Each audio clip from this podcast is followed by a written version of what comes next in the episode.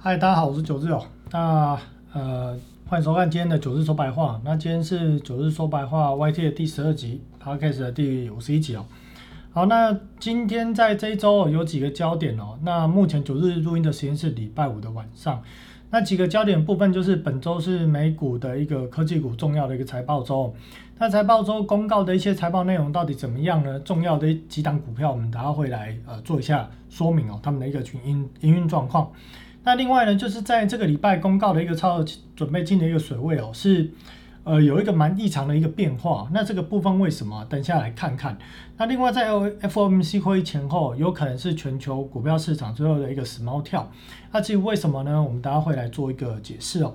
好，那在呃，内容一个部分哦，那在美股财报季的部分呢，这个部分我先来提一下，就是最近呃好一阵子啊，应该说好一阵子，都有人一直在提到一个说法，那大家就是说呢，呃，如果呢看美股做台股哦，其实就是很白痴啦，那干脆不要做哦，或者说这样子做呢，等于说就是呃你在做 A，结果你在看 B，完全不相关的一个东西。但是我觉得这句话呢，其实。不能说完全错，但也不能说完全对，而是说什么时间点要看美股，什么时间点不用完全去看美股，要怎么看才是重点。那我认为怎么看这件事情，什么时候要看，它是一个基本的观念。那大趋势如果抓对，基本上哦，你的投资交易不会输到哪里去。好，那我简单用这一张表来解释说，为什么现在这个时间点就是要看美股，啊，决定了台股的动向。好，我们先来看这个黄框这张图表。那用听的 podcast 的朋友，我就解释一下哦。这张图表就是我之前一直有提到的哦，就是也教大家来，呃，诶，我应该没讲过，不过大家也可以来载一下，就是一个有关于台股指数跟标普五百指数还有台币汇率的走势的堆叠的一个图。好，这个图也是很重要。诶，我记得我讲应该是前一集有讲过了。好，大家可以就是看一下那张图。那我又把这个又做了一个标普五百的堆叠。那我想表示的是说呢，在第一个紫色框框哦，两千年的时候，当时加权指数见了高点，同时标普五百指数见高点，那并且台币汇率呢开始来去做贬值，这是一个很明确的一个态势。那为什么这时间点要去看美股？就是当时还没有开始印钞票，可是当年是所谓的一个科技泡沫。科技泡沫呢，呃，从美股开始，当然台股有很多的是科技代工的一个重镇，所以当时在美股修正的时候呢，台湾当然也跟着修正。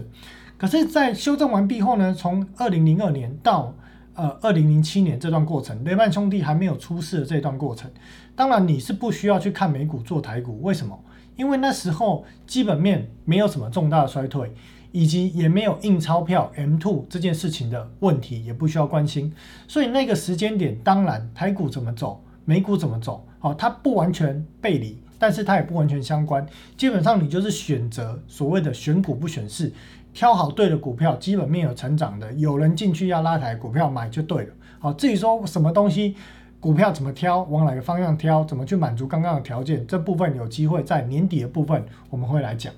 好，那到二零零八年呢，雷曼兄弟在二零零七年哦开始出现了异样，那有很多的一些投行开始出问题，但是真正到二零零八年的下旬才开始出事。那这部分呢，台股呢比美股哦更早见了高点。那美股其实应该说美股它是一个盘跌段，从二零零七年就开始盘盘盘，一路到二零零八年末开始加速，而台股在二零零七年到二零零八年初，呃是来做一个大头部，一个大 M 头。或一个三尊头，那后来台股才在这个二零零八年的五月总统就职之后开始去做补跌。那这段时间要不要看美股？当然要，因为为什么？因为最重要的全球大到不能倒，最重要的地球上最重要的金融市场在哪里？就在美国啊。所以美国出事了，台湾这些新兴市场国家的股汇市会不会受到影响？当然会受到影响，所以那个时候呢，台股也跟着美股一并修正，同时台币汇率也在低点，啊，应该说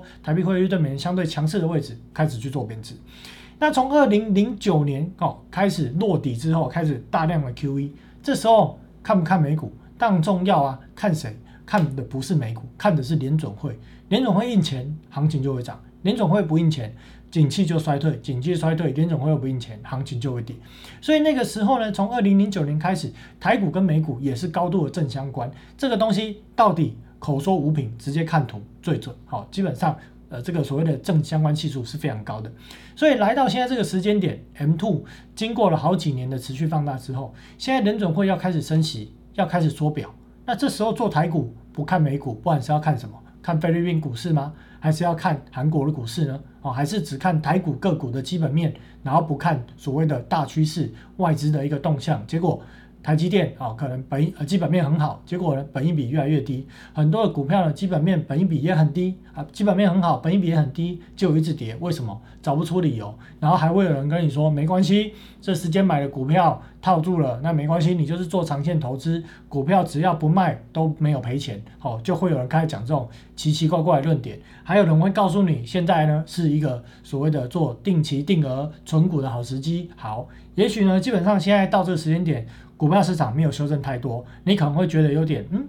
好像这道理有点对，又好点不，好像有点不对。那但是这个过程呢，如果持续到年底，你可能呢会有不同的感受。如果你目前还是多单满手的投资朋友的话，那至于呢到年底会有什么感受，时间会印证一切哦。我们到下半年就会有一些。不同的行情，不同的感触出来啊。那我们就是啊一路的过程中呢，九日也会陪伴大家，在每一周呢都会来去分析美国的一个总金市场以及台股啊的一个市场的一个动态我都会来持续做分析哦。主要就是我认为今年呢就是一个大空头、大修正的一年。好，那这个是由上到下的一个分析哦。那我就讲过了，如果呢今天是一个太平盛世。全球的 M2 货币供给量是持续增加，那我们不需要去关注太多、琢磨太多美股，我们只要关注台湾的中小型股、台湾的个股的基本面好不好，有没有人要 push，我们去找这样的股票，这个叫做 button up 的一个选股。但是现在这个时间点呢，是全球的货币要紧缩，特别联准会要开始紧缩，所以现在一定要关注 top down。今年把 button up 这件事情放在口袋里面，把 top down 放在你的桌上，好好的关注这件事情哦，就是今年的一个重点。好，那呢最最近的一些呃主要的一个新闻呢，我们就来扫描一下过去一周主要的新闻哦。首先，在俄罗斯呢开始去削减对波兰跟保加利亚天然气哦。先前普丁就讲了，说要买天然气，好没关系，不直接用卢布交易。我呢叫你们来这个天然气的一个呃银行哦交易的一个银行，你们开一个户头啊，欧元进来之后，我换成卢币来去做这样的一个对等的交易。那基本上钱进到我的国家呢，啊这个钱也不会受到这个欧美的制裁，变成外汇储备冻结在国外。所以呢，普丁使出了这一招之后呢，欧洲其实每个人的想法就不太一样了，到底这样子是 OK 呢，还是不 OK 呢？而我们在这个礼拜呢，就呃在这个礼拜的一个礼应该是星期一还是星期二吧。就出发呃这个出来的一个新闻哦，就是呃正式呢呃俄罗斯呢对这个波兰跟保加利亚断气了，好没有气了。那这部分呢到底后续其他国家会不会面临断气的一个问题？我们看到这张表哦，那没没有办法看的投资朋友没关系，我就解释哦。基本上你们会发现哦，越靠近俄罗斯哦，对于俄罗斯天然气需求越大。那像这个法国，它的需求就比较小。那主要是为什么？因为法国它自己本身哦有很多的一个核电，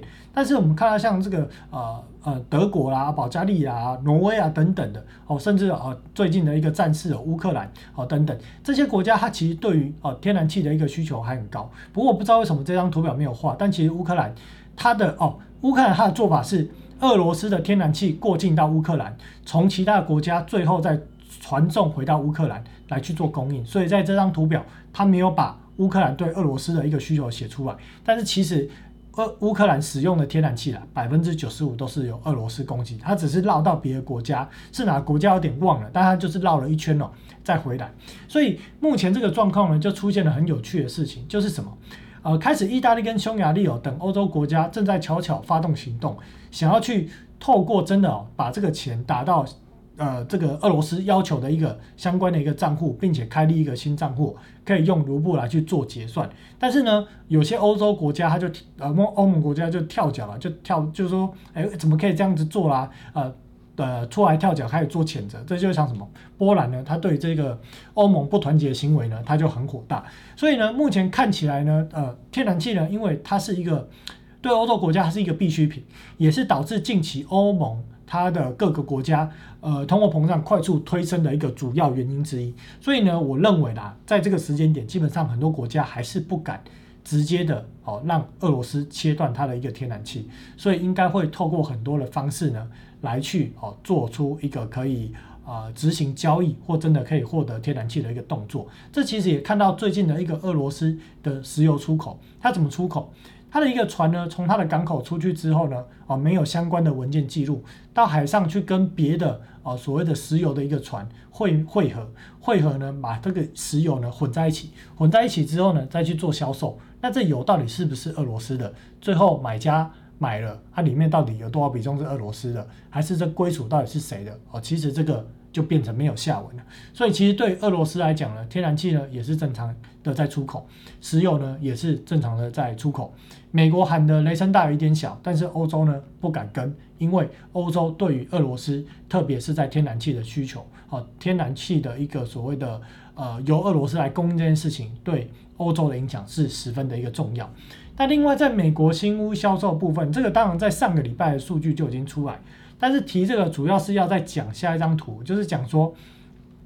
它在这个三月份新屋销售的一个数字哦，是降到四月份的低点。但刚刚提的这个是所谓的二手房的一个销量啊，上上礼拜是二手房销量，二手房的一个销量下降到二零二零年六月最低的水准。这个显示是什么？就是呃，现在是不是所谓的一个抵押房贷利率一直在上扬？那抵押房贷利率在上扬，当然租金成本它也会，比方说你今天去租一间房子好了啊。或者买一间房子，你是贷款的，你今天要租给别人，结果你的贷款的金额一直提高，或者你可能呃不提高，但是别人的这个所谓的租房的价格也一直在提高的一个状况之下，那你会不会对你的就是来跟你租房子的租客来去提高这样的一个租金费用？这肯定会的嘛。另外，如果你面临了你的国家很强大的、很大的一个通货膨胀，物价一直在上涨的状况之下。而你呢，可能就是靠收租金过活的，那这个时候你会不会提高你的租金，要求你的房客付更多的钱？那这个也肯定会嘛。所以我们就看到，在这个利率持续上扬的过程中，美国二手的啊房子成交的一个量开始下滑。同时也看到新屋的一个销售跌到四个月以来的最低。那当然，我认为这个都只是开始，因为利率高涨这件事情啊，短时间它是不会下来的。所以，如果后续联总会要去压制这个通膨，更加去 push 这个升息的力道或者是速度的话，那相关的利率持续上扬的话，美国的新屋或二手屋的销售状况一定哦会变得更差。那美国第一季的一个 GDP 哦，在礼拜四的晚上公告 GDP，那当然这个数字呢出来，最终的这个 QOQ 是负一点四 percent。那这不是表示说美国 GDP 很烂啊，不是这样子。这边我要解释一下，GDP 的公式呢，其实就是 C 加 I 加 G 加 X 减 M 是什么呢？消费加投资加政府支出加上进呃出口减掉进口。好，那美国呢？我们看下面这个地方哦。美国的民众消费的这个 QQ 哦，这个 C 啊是一点八三，这个 I 呢投资呢是零点四三，政府支出是负零点四八。好，那最后导致在第一季的 QQ 衰退，是因为它的一个呃贸易逆差这件事情太大了，所以这个值呢贡献了负三点二。所以我认为这个有可能一个状况是说，因为呃相关的一个货运。报价一直在上扬，全球通货膨胀一直在上扬，能源价格在上扬，所以推动了美国跟国外进口的商品，它的物价也是持续在上涨，或者说在第一季的一个消费力道哦，可能还没有放缓的状况之下，所以最终导致了在第一季的一个时间点，它的贸易净逆差哦，可以让呃这个 GDP 在 X 减 M 这个部分。贡献了 QOQ 负三点二这样的一个数字，所以呢，实际的一个衰退哦，我们要看到时候在第二季、在第三季度，美国消费的这个 C 好会不会下降？它基本上现在呃政府哦不印钞票，美国政府不印钞票了，这趋势肯定下降了，这是毋庸置疑。那并且呢，如果在投资景气开始衰退，金融体系的钱开始被抽走的时候，I 也会必然衰退。好，所以到时候我们就看。在第二季或第三季，这个 C 会不会荡下来？那其实从一些个股相关的对于下一季的营运展望，也可以看出一些端倪。不过还是老话一句哦，我觉得 GDP 这个叫做落后指标。等你看到 GDP 呢，真的都已经下来的时候，股市哦，可能已经不在半山腰，已经接近谷底了。好，那 Apple 部分呢，这个它在台北时间哦，礼拜五的早上，好。公告的这个第二季的一个财报，那第二季的一个他们当然现在这时间点对台湾来讲是第一季，但是他们每一间公司有不同的财年，所以这对苹果是第二季的财财年。那这个部分呢，它的一个营收是九百七十几亿，高于市场预估的九百四，好，年增率也是达到八趴多。手机销售呢，服务呢这部分都是高于预期，最终最后 EPS 是一点五二，高于市场预估的一点四三。所以这个也让苹果的一个股价在财报一开始盘后公告的时候是上涨，可是后来公司表示说，在现在这个此时此刻这个第三季度，因为中国的封城等等产生供应链的问题。可能会导致它的一个现在这个季度的一个营收减少四十亿到八十亿，所以这部分呢会对它的一个第三季的获利表现以及营收产生影响，并且公司也提到哦，目前有看到这个通货膨胀现象，也在正密切的关注是否后续会对公司的一个营运成本产生压力。那在这个股票回购部分哦，苹果通过了就是授权在这个呃财年哦，或者说从现在开始。呃，授权九百亿美金的这个回购，那在过去几年，像去年，呃，它的二一年财年是执行了八百四十几亿。那这部分呢，基本上我还是讲那之前讲那个观念，就是说，苹果它有很多的钱，但是有很多公司它的账上可能没有那么多钱。而在目前所谓的一个呃优良的企业级的一个公司债 AA 级的一个殖利率，已经持续上扬到三点多 percent 这样一个状况之下，今年整体包含了今年，包含了明年。企业对于发行公司债的总量一定是减少的，因为借贷成本太高，而在这个过程中势必会去压缩回购股票的一个力道。而苹果释出这样的一个讯息，是因为它有钱，而这也是一个风向球。那我们就看这一个回购的一个金额达到九百亿，能不能够刺激 Apple 未来这个这一段呃可能一到两周这一段时间哦。呃，有机会来去做反弹。不过，我认为苹果的股价从形态来看，它就是一个大三角收敛的一个形态。短线上，你说它要过这个上面的虚线，我觉得也很难。它要破年线呢，哦，基本上呢也是会有人拼命的去死撑，或者会有很多的投资人认为拉回年线会是买点。所以，短线上要破年线应该也有难度。那我就认为，基本上苹果可能好一阵子就是在这里撑着，哦，等待其他的跌升的个股死猫跳之后呢？它可能才会一并的伴随三角周链开始跌破下去，应该会是这样的一个走势。那特斯拉部分呢？马斯克呢说要去收购 Twitter，今天又喊说他要买可口可乐，哦，会不会明天要买百事可乐？我不知道了，哈。那反正呢，我们市场就关注说，这个马斯克他到底有没有时间去管理那么多公司啊？那特斯拉现在呢，基本上它就是跟苹果差不多了，跌回年线的一个位置。那我认为短时上就是撑住，但是以不过高的一个。呃，价格开始去做一个收敛区间的一个收敛了，那最后应该伴随其他股票死猫跳之后，走势可能不会太好看了。好，那微软财报不错，所以短线上有所反弹哦。但是我认为基本上目前大空头的态势是形成了，一高不过一高的一个态势，基本上是有可能。所以如果微软反弹上来两百 m a 或者是这个黄色框框的部分，哦，可能如果本身是有在投资美股的投资朋友，也看看是否可以留意哦，最后。可以下车的一个时间点哦，可以观察看看哦。好，那在 F B 的部分呢，我是这档股票基本上短时间内，它因为第一季的财报税后 P S 达到二点七二，高于市场的预估，所以股价在礼拜四台北时间礼拜四晚上啊反弹了十八 percent 十七 percent 左右。但是我认为这档公司最大的问题是，它目前的本业广告收入。呃，随着因为通货膨胀，再加上中小企业它的一个成本提高的一个状况之下，还有消费者对于所谓的呃在非必要性的消费性的开销减少的状况之下呢，它的广告收入短时间内可能是会有递呃呃往下滑的一个状态。那另外在所谓的它它要发展新事业，就是所谓的元宇宙，所谓的一个虚拟实境，其实在去年亏一百多亿之后，在今年的第一季。又再度亏损啊！亏损多少呢？亏损了二十九点六亿美元。所以呢，我认为啦，在广告收入减少，并且在它的一个新的开发应用领域哦，元宇宙这个部分，在今年或明年应该都是很难获利的。主要是我认为目前的头戴式装置，呃，跟所谓的呃软硬体的一个结合，应该真正的虚拟实境不会是走这样的一个方向。但是目前这时间点也很难讲。我认为整个虚拟实境。真的要落实哦，可能要大概五到七年的时间呐，这还是漫漫长路那亚马逊的部分呢，它其实就是反映了，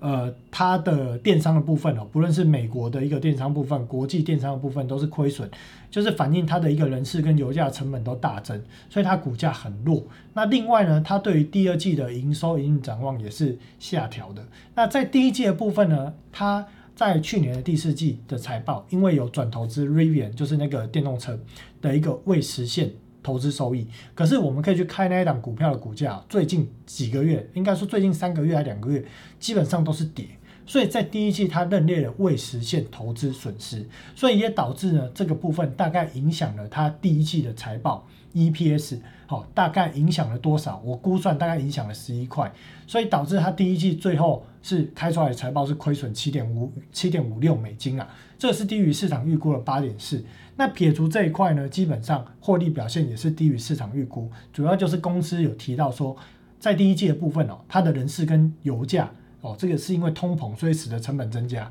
大概呃让它的一个获利减少了六十亿美金。那我是认为这件事情应该会持续下去了，所以亚马逊呢，再加上它的一个云端伺服器虽然是成长，可是它的爆发性没有它的竞争对手，像是微软等等来的强，所以我认为这档股票。可能会是一个大长线哦，转空的一个趋势哦。好，那对于六月份的 FOMC 会议哦，当然五月份还没开嘛，下礼拜要开。那市场基本上是认定是升起两码。那鲍尔呢，也在闭关之前呢，出来就是一定要放个音这样子，讲的好像要升起很多，但就是升两码。但是市场就是对他的谈话预期说，在六月份是不是一次要升三码？那截至目前这个时间点，又过了一周。升三码，六月份升三码预期还是高达八十六 percent。那我们看哦，在三月底的时候，只有两成多认为升三码，两成多的预期。四月二十几号呢，达到七成，这一周一样维持在七成五平均哦。所以目前看起来，是否有可能在 FOMC 五月份的会议之后，相关的谈话能够缓和市场对于六月份一次升三码预期？如果这个预期可以缓和，变成升两码的几率提高，哦，或者是高于升三码，那短线上股票市场就有可能比较显著的死猫跳。但是为什么讲是死猫跳呢？因为升息这件事情是必然，缩表也是必然，这两件事情做下去一定会对金融市场产生抽水的作用。所以呢，股票市场今年不会像是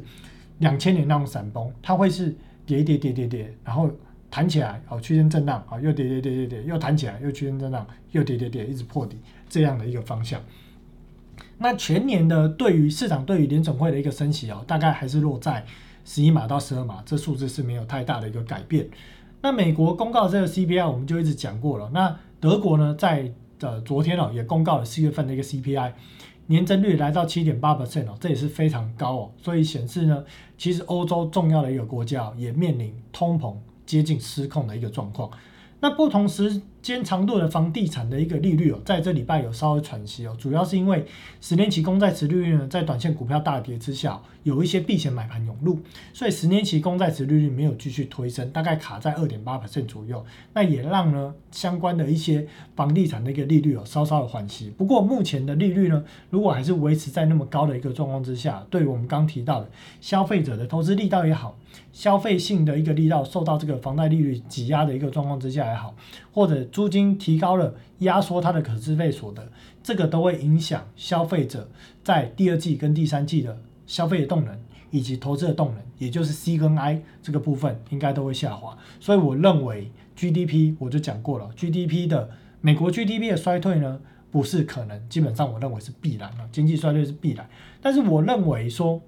经济衰退这件事情很重要吗？不能说它不重要，但是领先于经济衰退对股票市场更大的影响叫做金融市场的货币紧缩、货币缩减呃这个水流啦缩水这件事情，哪怕经济再怎么衰退，如果 M two 有本事继续的增加，那美国股票市场还有办法涨，只要通膨不失控。但是现在的问题不是实体经济衰退，而是通膨。逼迫联总会必须加速升息，必须加速缩表，这件事情才是会让美国今年我认为全年会是一个盘跌大空头的一个走势哦，包含新兴国家市场也是一样的。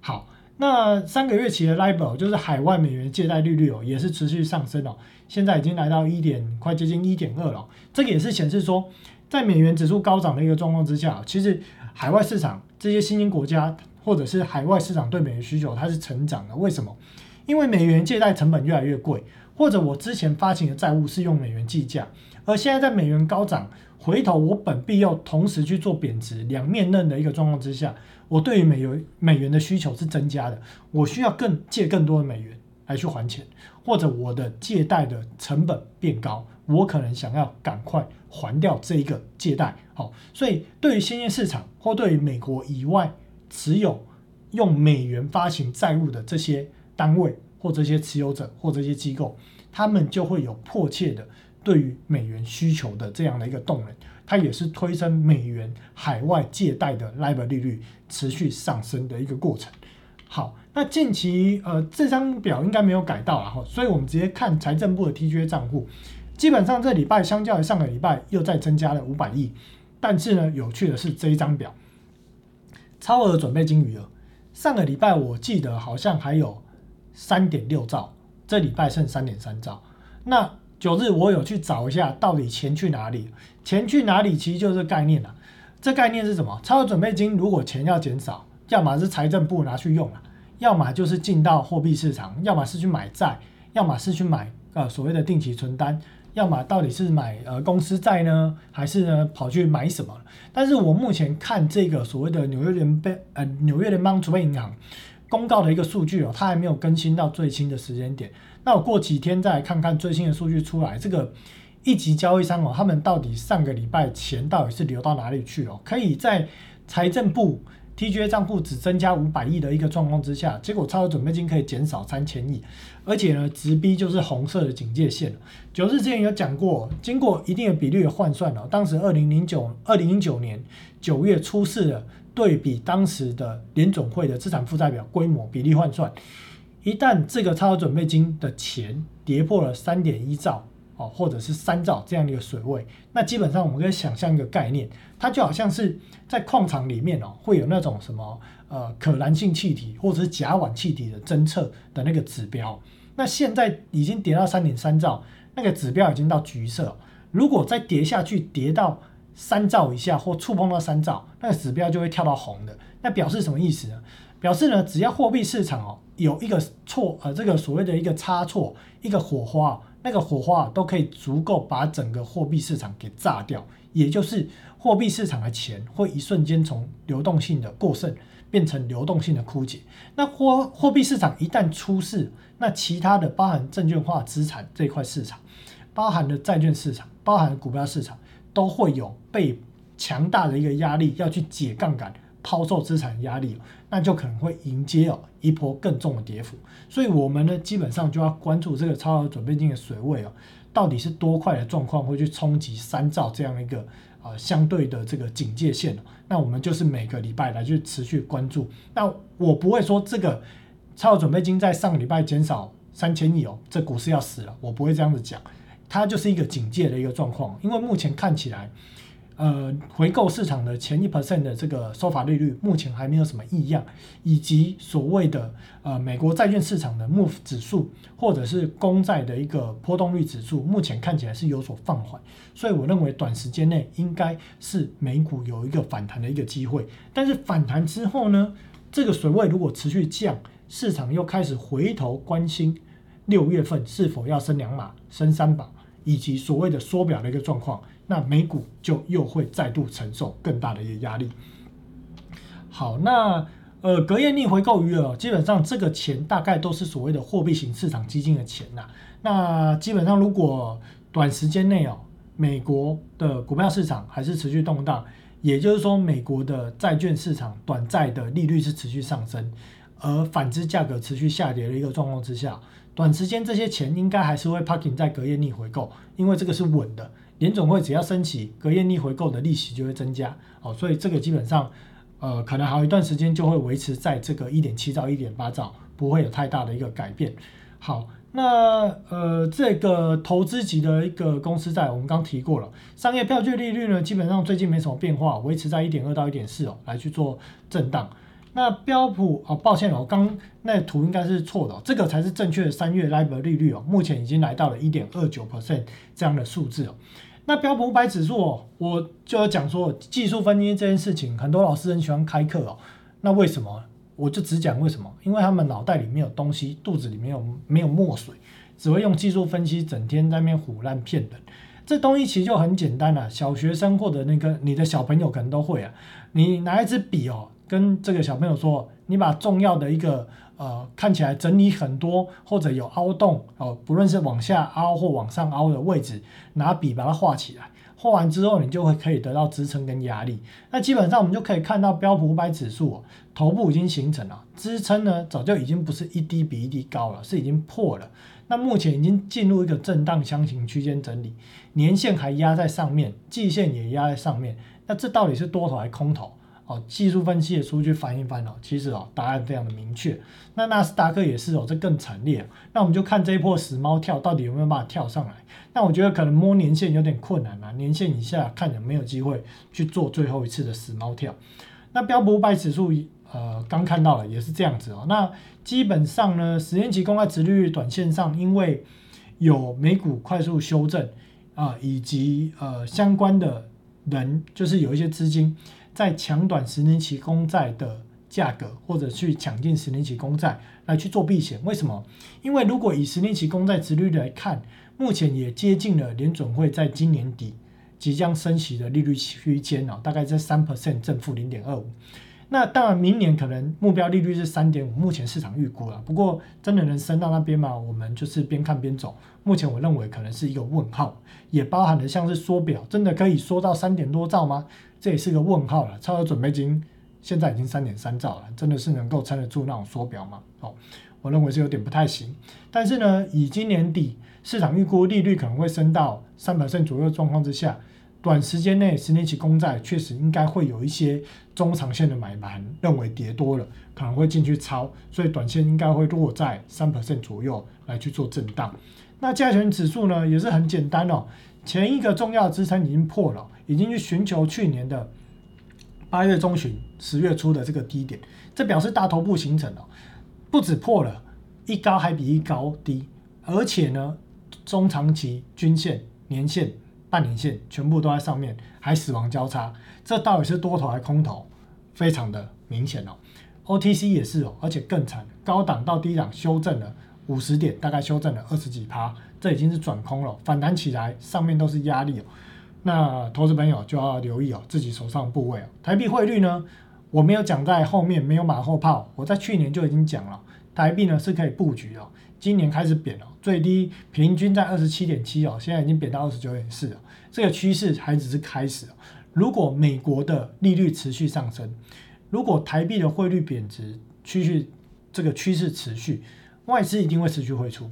并且如果美国真的在第二季或第三季主跌段开始的时候，那美国的这些投资机构会面临当地的投资人很大的赎回压力。那届时如果开始赎回，它也势必一定会加速卖超新兴市场的投资部位，来去面对这些赎回压力。所以台币贬值的汇率呢，这个呃台币汇率的贬值的趋势哦，是十分的一个明确。好，那台币汇率跟台股关系哦，我们在刚刚有做一张新的表，那当然这张表是比较精简，没有堆叠这个所谓的标普百指数，也可以载下去哦，来呃可以去 download 截图哦，来去看看。好，那今天的节目基本上就到这里了。那整体而言呢，作为结论哦，就是我认为